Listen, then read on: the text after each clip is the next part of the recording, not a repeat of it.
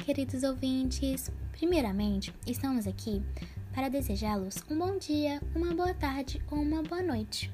Em segundo lugar, falaremos um pouquinho sobre Newton, o seu livro Principia e um dos principais opositores de seus pensamentos naquele período, Robert Hooke. Começando pelo famoso Sir Isaac Newton, este grande físico, alquimista, filósofo, astrólogo e matemático inglês. Meu Deus, muitas profissões. Como que o dia dele durava apenas 24 horas? Impossível, vocês não acham? Bom, vamos lá. Newton nasceu em 1643 e morreu em 1727, aos 84 anos. Analisando o contexto no qual estava inserido, ou seja, no qual ele viveu, no qual ele passou o tempo, passava-se diversas mudanças, como o renascimento cultural, tendo um pensamento mais centrado no homem, o chamado antropocentrismo, além do questionamento dos ensinamentos da Igreja, que era detentora do monopólio dos saberes e dos poderes. Outra característica marcante da época foi a Revolução Científica, com as mais diversas pesquisas usando o método científico. Sobre os trabalhos de Isaac Newton mais conhecidos estão a Lei da Gravitação Universal, o Cálculo Diferencial Integral e as leis sobre o movimento que levaram seu nome, as três leis de Newton. Ele estudou, entre vários assuntos, a óptica, a luz e as cores. A oposição de ideias sobre esses tópicos geraram brigas entre Newton e Robert Hooke. Com tanto conhecimento, suas ideias saíam de sua cabeça e iam escritas por Newton em livros. O mais memorável e conhecida é chamado Principia. Philosophy Naturals Principia Matemática? Complicado. Não sei a pronúncia correta. Digamos que eu não saiba latim. Também conhecido como Principia era uma série de três volumes escritos por Newton, e o primeiro volume foi publicado em 1687. Neste ano de 2020, o ano que estamos agora, comemoram-se 333 anos dessa publicação. Mais de três séculos. É muita coisa, mais de três séculos. É muita inovação para aquele período. Por serem diferentes e inovadoras, as ideias de Newton, a princípio, causaram estranhamento na sociedade e o trouxeram inimigos. Entre certos oponentes destaca-se Gottfried Wilhelm Leibniz e Robert Hooke e suas ideias sobre cálculo e luz, respectivamente. Iremos dissertar e discutir mais um pouquinho sobre Hooke. Robert Hooke nasceu em 1635 e morreu em 1703. Foi um cientista, matemático e arquiteto inglês, muito importante e com numerosas invenções e estudos assim como Newton. Esses estudos eram sobre a lei da elasticidade ou lei de Hooke, o relógio portátil e a junta universal. Foi um dos criadores da Royal Social de London, uma instituição de divulgação científica muito importante, e por um período de tempo foi presidente da mesma.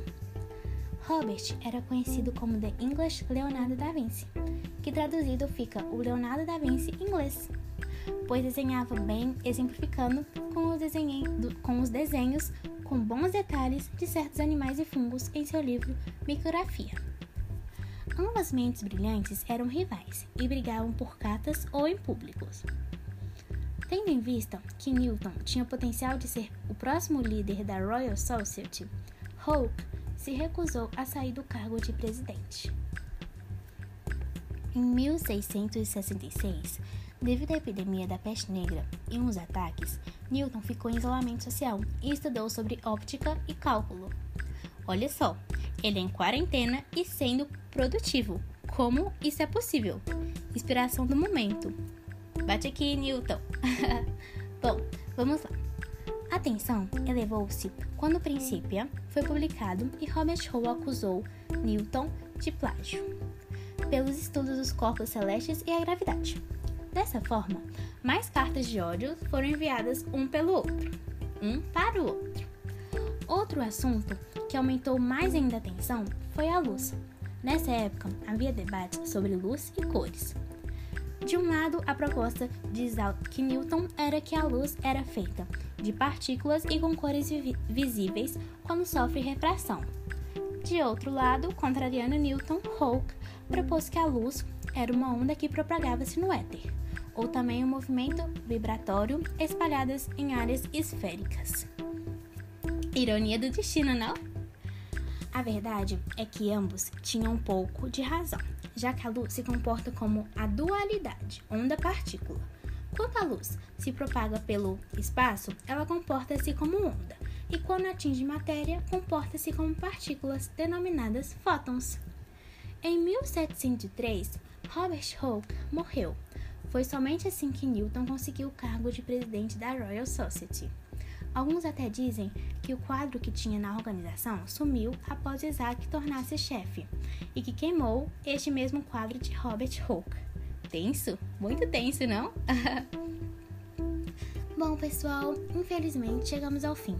E para fechar com chave de ouro, chave de diamante, chave de prata, chave de tudo, gostaria de dizer que a, que a rivalidade gerou um imensurável conhecimento, porque contra contrariados tentavam com mais convicção provar sua hipótese, seu pensamento, seu ideal. Portanto, se alguém recusar seu trabalho ou dizer que não consegue, prove o contrário. Quem sabe você não descubra a próxima ideia que revolucionará o mundo, como Isaac Newton. Então, pessoal, esse foi o nosso trabalho. Esse é um trabalho de Ana Beatriz, de Souza Faria e de Gabriela Fazendeira de Araújo. Espero que tenham gostado e um beijo, até a próxima. Agora uma pausa para os erros de gravação. Meu Deus, que calor! Nossa Senhora, Pai amado. Ô, oh, neném. Peraí, gente, é minha cachorra. Então tá. Até mais, pessoal. Beijão.